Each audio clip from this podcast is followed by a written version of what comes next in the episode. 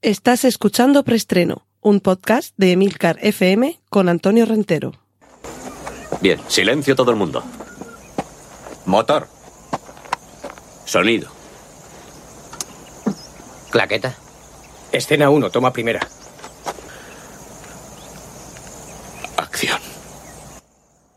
Saludos, bienvenidos una semana más a Preestreno, el podcast de Emilcar FM en que os voy contando las últimas noticias de cine y series de televisión.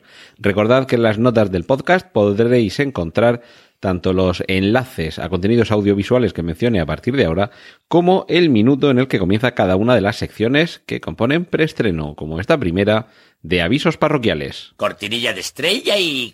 Os recuerdo que aquí en Emilcar FM he tenido la suerte de que por un lado se me encargara uno y por otro que una idea mía se le haya permitido llegar a convertirse en un podcast de esta red, que no es otro que el podcast Vigilantes y el podcast Excelsior. En Vigilantes os voy acompañando si queréis recuperar, si es que no lo habéis visto ya, la serie Watchmen de HBO y tan solo recordaros que la idea es que primero escuchéis el episodio 0, en el que trato de contextualizar un poco qué es lo que pasa con Watchmen, y ya a partir del episodio 1 de Vigilantes, la idea es que primero hayáis visto el episodio 1 de la serie, para después escuchar el episodio 1 del podcast, después hayáis visto el episodio 2 de la serie y escuchéis el episodio 2 del podcast, y así sucesivamente. Y en el caso de Excelsior, eh, si estáis interesados en el mundo de los cómics, eh, algunos probablemente sabréis esto de Excelsior, de dónde sale y por qué lo relacionamos con esa figura tan querida como es Stan Lee.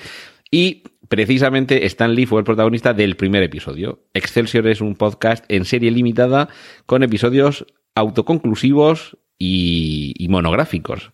Así que tenemos de momento un episodio dedicado a Stan Lee, otro a EC Comics y otro a The Walking Dead y próximamente seguiréis teniendo entregas hasta completar de momento seis episodios. Cortinilla de estrella y... Vamos con la sección de remakes y secuelas. Esta semana no hay noticias de cine original. Somos así de poco originales en Hollywood.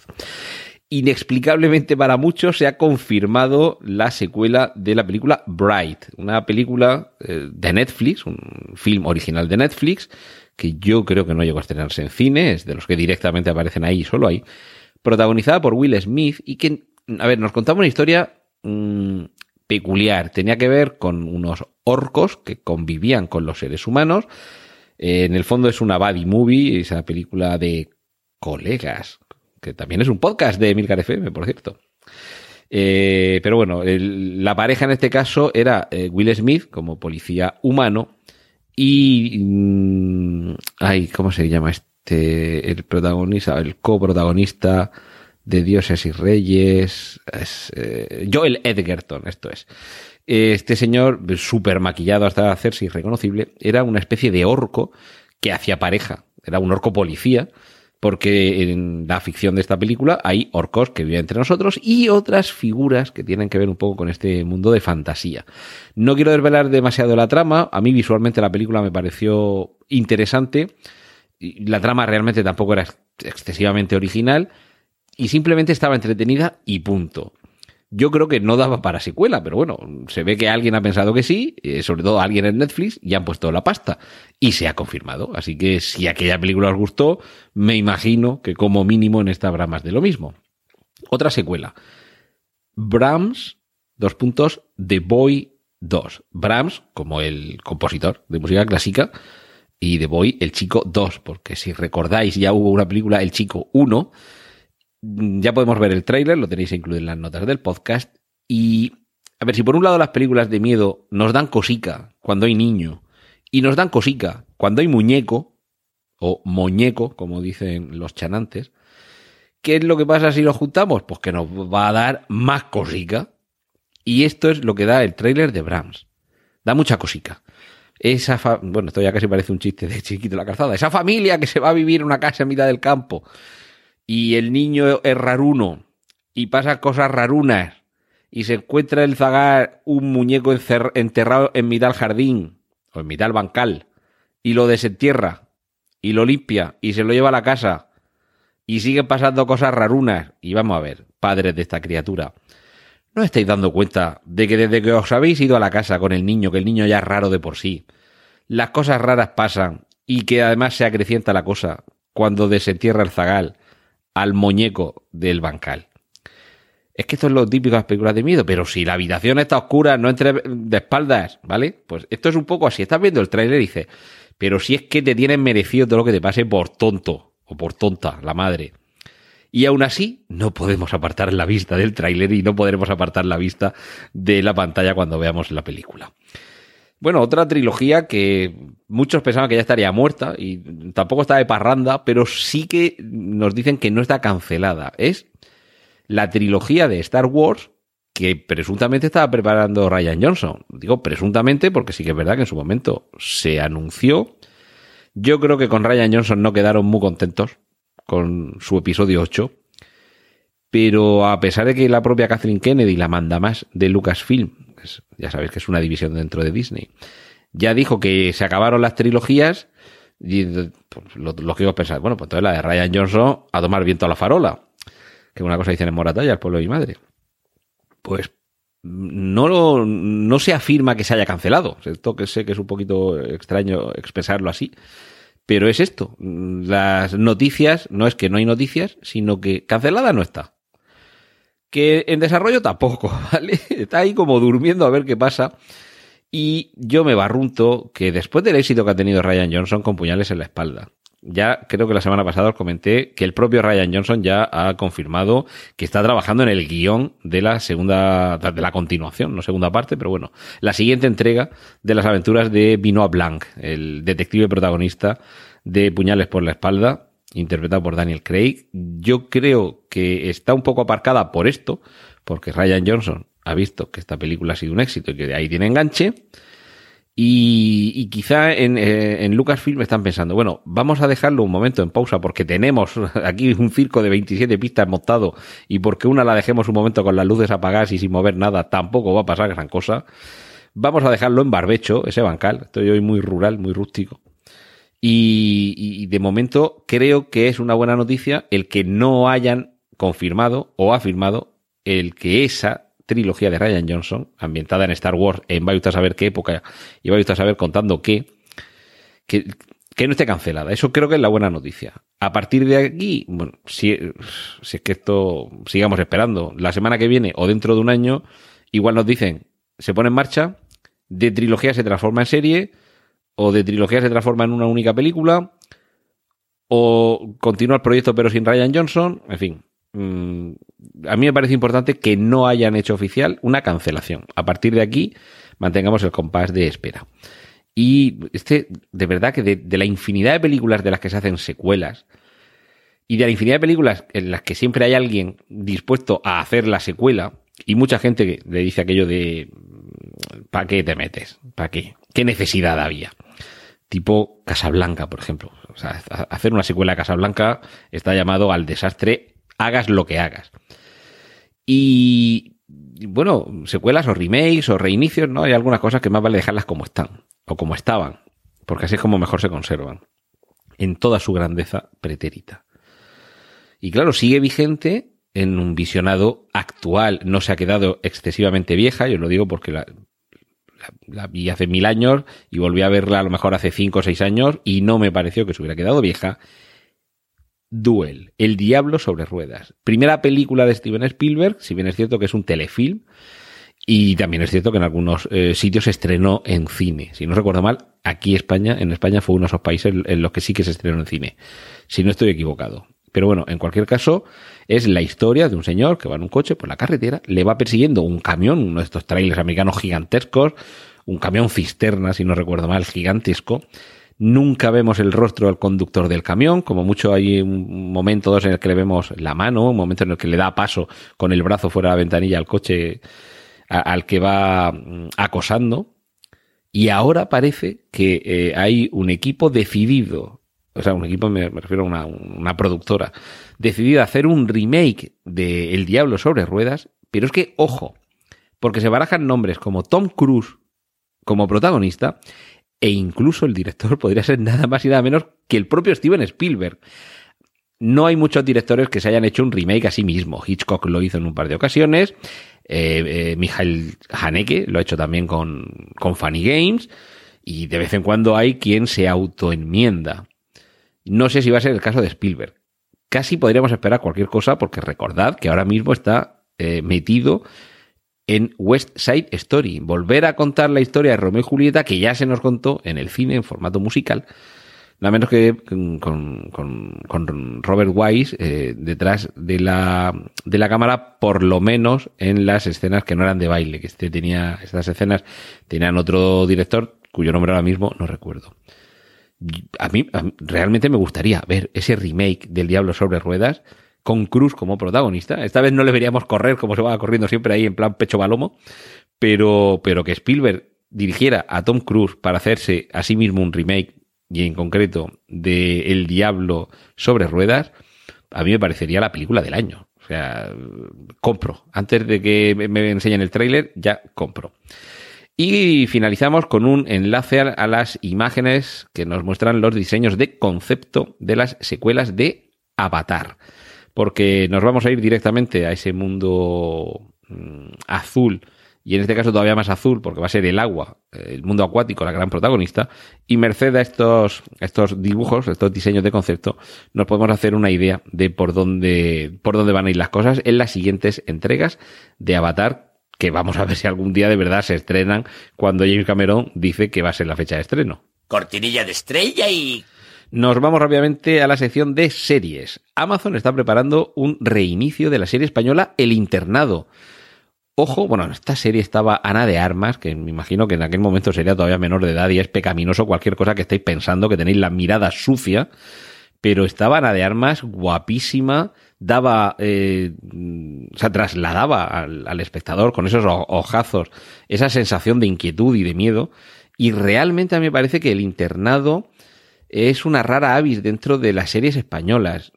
Quizá no sea una serie ni perfecta ni redonda, sí creo que es muy disfrutable, pero sobre todo era una serie valiente por proponer una, una concepción de la historia que hasta ese momento se había visto poco y sobre todo si lo habíamos visto había sido en series o en alguna película estadounidense, que a mí me gusta esto de que nos atrevamos a hacer algo que hacen otras cinematografías, otras industrias televisivas, como es una de las más potentes del mundo, de las que más influencia tiene, como es la estadounidense. En este caso, que además sea Amazon quien apueste por este reinicio del de, internado, pues casi mejor, porque si en aquel momento el internado creo que funcionó bastante bien y era un momento quizá un poco, si no primitivo, sí prematuro para determinado tipo de series, Ahora que creo que el mercado está más que maduro, la segmentación por tipos de espectador, por intereses eh, temáticos, digamos, creo que puede ser eh, una de las series interesantes, por lo menos, a ver cómo, cómo ha surgido. Y sí que es cierto, a ver, tratándose de un reinicio, me imagino que se conservarán algunas pautas que serán reconocibles por quien haya visto la serie original, pero estoy convencido de que será una serie que quien no conozca el internado original la va a disfrutar muy bien y mucho. Y los que en su momento vimos la serie original, aunque yo creo que no termine de verla, que, que no la vea al completo, seguro que, que también consigue que no añoremos y que digamos, pues, pues me quedo con la original. Seguro que el producto merece la pena. Y bueno, renovaciones. El canal CW renueva de golpe 13 series. Os voy a poner el enlace porque son muchas para empezar aquí a enumerarlas pero se consolida sobre todo el universo DC, los cómics que pertenecen a Warner, ya sabéis, Flash, Green Arrow, Supergirl, todo esto, Crisis en Tierras Infinitas, el gran crossover, que ya fue revolucionario, creo que era George Pérez, el, el, autor de ese cómic, ya fue revolucionario en los años 80. Y bueno, ahora en esta traslación televisiva tan exitosa, esto creo que ya lo he comentado en alguna ocasión, Marvel ha conseguido trasladar al cine de manera exitosa las colecciones y los crossover de, de las viñetas de papel. A DC no le ha salido también en el cine, pero a cambio en televisión, las series de Marvel, bueno, unas mejores que otras, pero no han funcionado mal, pero a cambio están arrasando las del universo DC, sobre todo en esta plataforma, en CW. Así que ya digo, 13 series renovadas de golpe, entre ellas muchas de estas de, de adaptaciones de cómics y superhéroes. Más renovaciones por tres temporadas nada menos, se ha renovado American Horror Story. Con lo cual, junto a esta inminente que vendrá ahora, eh, supongo que tendremos otras tres temporadas más en las que se nos contarán historias bizarras y espeluznantes. Y quien regresa, y este ya muy pronto, tan pronto como en marzo, es Westworld, con su tercera temporada. Y yo aquí debo confesar que no me acuerdo muy bien por dónde iba. yo, mm, mm, con series de estas en las que pasa tanto tiempo entre una temporada y otra, no debe ser tan complicado que esos especialistas en hacer trailers, en extractar de cada película los momentos más significativos, eh, se reciclen en eh, montadores de episodios Remember, que antes de que comience la siguiente temporada, aunque sea en otros 45 minutos, que dure como un episodio entero, te resuman toda la temporada anterior y especialmente en algunas series poquito más complicadas de, seguir o de recordar cuando pasa el tiempo, como puedan ser Westworld y ya de Dark ni te cuento.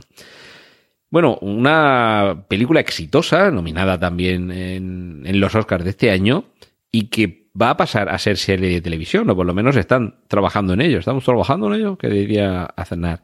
Se trata de Parasite, Parásito, esta, esta serie que ha sido, perdón, esta película que ha sido revolucionaria este año, película eh, de Corea del Sur y no me acuerdo realmente cómo se llama el, el, director, eh, John Bong Hu o algo así.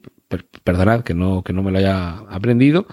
Eh, sí, Bong John O con, con H. Pues este Bong John O ha hecho una película que ha llamado tanto la atención a propios extraños que HBO está preparando el proyecto para convertirla en serie.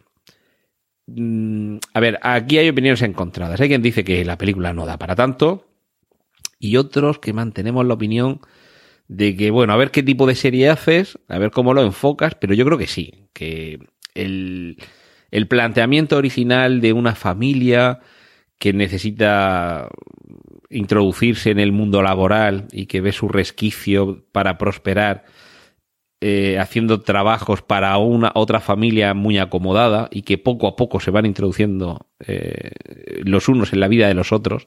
Y no quiero decir mucho más, pero recordad que la película se llama, se titula Parásito, es decir, que os podéis empezar a imaginar por dónde van a ir las cosas. Mm, yo creo que sí que da para, quizá no una serie de siete temporadas, quizá, pero bueno, yo creo que por lo menos para una temporada o dos de, pongamos, ocho o diez capítulos, es posible que dé. Así que vamos a ver qué es lo que sale de esta serie. Y otra serie peculiar, tenemos también el tráiler, se titula Ragnarok, que muchos habréis aprendido, que es el equivalente de alguna forma al, apocalipsis cristiano dentro de la mitología nórdica. Lo aprendimos con la película Thor Ragnarok, la tercera eh, entrega de las aventuras de este personaje de los cómics Marvel, pero en esta ocasión, esta serie, que creo que es noruega, lo que nos está contando es una historia ambientada en la actualidad y en la que hay dos hermanos que se van a vivir a un pueblo en la quinta puñeta, en el, cerca del círculo polar ártico, y ahí comienzan a suceder fenómenos extraños que vinculan sobre todo a uno de esos dos hermanos con, eh, con la mitología nórdica. Y básicamente desde el primer momento del tráiler, y además llamándose Ragnarok, te vas dando cuenta que lo que nos van a contar es qué sucedería si los mitos se convirtiesen en realidad y entre nosotros tuviéramos a Thor, a Loki, quién sabe si a Odín, a Freya, a cuántos más personajes de la mitología nórdica podríamos tener entre nosotros, ojo, sin que algunos de ellos supieran de la verdadera naturaleza que encierra su, su existencia. El, el creo que desvela bastante, tampoco eh, quiero andar con paños demasiado calientes porque el tráiler te indica muy claramente eh, casi qué es lo que va a pasar. Pero oye, que haya eh, acceso a series con tan buena pinta y de industrias televisivas tan ajenas a nosotros como puede ser la, la nórdica, pues, pues oye, pues fenomenal. Más trailers. Devs, con D de Dinamarca, ya que estamos por aquella zona, E de Escandinavia, V de Vinland y S de Suecia, o de Escania. Bueno, Devs es una nueva...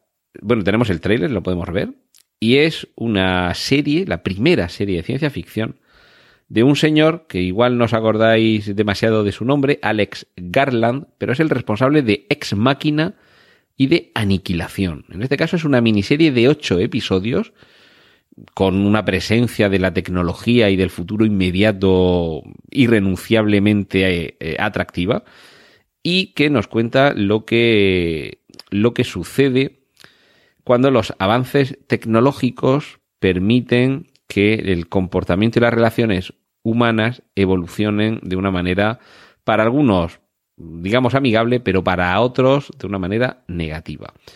Esto básicamente nos, nos lleva a la investigación de una ingeniera informática que tras desaparecer su novio comienza a sospechar que en la empresa para la que trabaja se oculta algo. Y ahí, a partir de esos, de esos descubrimientos, nosotros empezamos a ver también que sí, que tenía razón. Tenía razón la muchacha. Algo, algo había ahí. Otro tráiler. Temporada 4 de Fargo. Va a llegar en el próximo mes de abril. Nos vamos al pasado. Sabéis que hasta ahora en Fargo, aunque sí que hemos tenido en alguna temporada algún viaje al pasado, pero ahora nos vamos todavía más atrás y no de forma episódica. Nos vamos nada menos que a los años 50 a una guerra de gángsters en, eh, en Missouri, con además eh, profusión de conflictos raciales y con un inesperado Chris Rock, eh, hasta ahora muy identificado con la comedia ligera, como protagonista. El tráiler, como suele ser habitual en esta serie, nos deja con ganas de que llegue ya. Y finalmente, 2021 será el año en el que se estrene The Continental la serie spin-off de John Wick. ¿Y por qué entonces? ¿Por qué en 2021? Porque en abril de ese año se va a estrenar la película John Wick 4 y los productores quieren que nos enteremos de todo ese universo expandido después de ver la película. Cortinilla de estrella y... Vamos con los cómics. Pocas noticias, pero interesantes y enjundiosas. Tráiler de Viuda Negra, un thriller sobre todo muy relacionado con la investigación, el espionaje, con momentos de acción y bueno, quizá un fleco interesante dentro del universo cinematográfico Marvel. Película de, eh, bueno, más fotos de Los Eternos, la, película que inaugura también la fase 4. Venga, eh, Viuda Negra es la primera de la fase 4, pero Los Eternos creo que lo que quieren hacer es convertirla en, el, en la columna vertebral de esta fase 4, como en su momento lo fue Los Vengadores. Este debe ser el nuevo grupo de personajes en torno a los que se van a articular las siguientes películas. Y finalizamos con el proyecto de película de Ex Máquina. Pero ojo, no Ex Máquina, la película de Alex Garland, de quien nos acabo de hablar, sino un cómic que tiene unos cuantos años más, que se llama así, Ex Máquina. Esto procede de una expresión de la dramaturgia eh, grecorromana, que es Deus ex máquina, el dios de la máquina. En el sentido, máquina no en un sentido industrial, sino en el sentido de generar algo. Y es una expresión que se utilizaba cuando en una obra de teatro no había forma de resolver el conflicto y era la intervención divina la que lograba que funcionara o que dejara de funcionar una amenaza o que funcionara un proyecto que, era irresoluble, ¿de acuerdo? Era ese dedo de Dios milagroso que aparece, de Dios o de uno de los dioses del, del Olimpo, que aparece y te soluciona sin explicación alguna, sino porque yo lo valgo, eh, la problemática. Pues bien, eh, Ex Máquina es un cómic de Brian Bogan, Brian K. Bogan, que ahora va a llegar a, la pantalla. Y yo debo decir que la última página, la última viñeta, que va a la última página al completo, una splash page, del primer número de Ex Máquina, en su momento me dejó asombradísimo, impactadísimo y estoy por deciros que junto con la viñeta del cómic de Daredevil dibujado por Frank Miller, en el que Bullseye se carga a Electra, es de las viñetas de cómic que más me han impactado. Y no quiero revelaros nada, leed el cómic o esperad a la película, porque si es mínimamente fiel, mm, solo en una serie de televisión, y no voy a dar más pistas, se lograba eh, mm, igualar de alguna forma ese impacto. Cortinilla de estrella y y vamos ya con las adaptaciones y vamos ya, ya terminando. Tenemos las primeras imágenes de la película de Denis Villeneuve, Dune, que adapta la novela homónima de Frank Herbert y que me parece que va a ser colosal. Si anteriormente hemos visto trabajos colosales en lo visual de Villeneuve, pero que quizá en la parte de la trama nos podían quedar un poquito más eh, flojos, como puede ser Blade Runner 2049, me parece que con el material de partida que tenemos aquí, esto no puede ser otra cosa sino el estreno del año, del año que se estrene. Tenemos también ya, os pondré el enlace, el reparto de la serie de Amazon sobre el universo de El Señor de los Anillos. Os voy a poner el enlace por si tenéis curiosidad en leer el casting, pero ya os digo que no vais a conocer a nadie o a prácticamente nadie. Finalizamos también la parte de adaptaciones procedentes de la literatura con el proyecto de HBO de serie inspirada en El último de los mohicanos, un libro de, de aventuras magnífico de James de Fenimore Cooper. Ya tuvo su película con Daniel Day-Lewis como protagonista que quedó esa imagen icónica de él corriendo a cámara lenta en mitad del ataque entre disparos y golpes y hachas para proteger a, a, a Cora Munro y a su, y a su, y a su familia. Y ahora esta historia tan, tan tremenda, ciertamente, va a llegar a la eh, pequeña pantalla o a las plataformas de streaming con HBO. Y he dejado lo mejor para el final. ¿Por qué el preestreno esta semana se titula Los corderos rompen el silencio? Después de Aníbal creíais que no ibais a volver a ver eh, nada de Thomas Harris en, el, en una plataforma de streaming, pues no. CBS ha confirmado Clarice, un drama criminal televisivo que parte precisamente de lo que sucede después de lo que se nos contó en la película El silencio de los corderos. De momento han tomado la decisión de grabar el episodio piloto incluso sin que todavía se haya decidido darle el visto bueno a la serie. Algo que ahora nos puede llamar mucho la atención, pero que durante décadas era un lugar común en la industria televisiva americana. Se grababa el episodio piloto, que por eso se llamaba así, porque era un poco el que abría el rumbo, si es que después venía alguien más. Y si la serie funcionaba, eh, el episodio piloto se podía quedar en piloto o convertirse en el episodio 1 o en el episodio 1 y 2. Y si no funcionaba, pues ya está. Tenías un telefilm o un episodio piloto y, y, ya nos lo explicaban en Reservoir Dogs que era un episodio piloto, ¿de acuerdo? Perdón, en Pulp Fiction. Este episodio piloto mmm, nos llevará al año 1993, el año posterior a los sucesos del silencio de los corderos, y vamos a conocer la historia personal nunca antes revelada de la agente del FBI, Clarice Sterling, que regresa a la investigación persiguiendo asesinos en serie y depredadores sexuales al mismo tiempo, y esto introduce un elemento de interés adicional, que conocemos el mundo político de Washington, todos esos intereses que hay entre las agencias eh, gubernamentales, las políticas de prevención de riesgos, eh, perdón, de prevención del delito y de persecución del criminal, y entre medias esta, esta agente. De momento no tenemos mucho más, mucha más información, más allá que el proyecto está escrito y producido por Alex Kurtzman y Jenny Lumet. Cortinilla de estrella y... Y esto ha sido todo por esta semana. Os agradezco que sigáis ahí y la semana que viene aquí en preestreno, más y mejor. ¡Y corten! Gracias por escuchar preestreno. Puedes contactar con nosotros en emilcar.fm barra preestreno, donde encontrarás nuestros anteriores episodios. Genial, la positivar.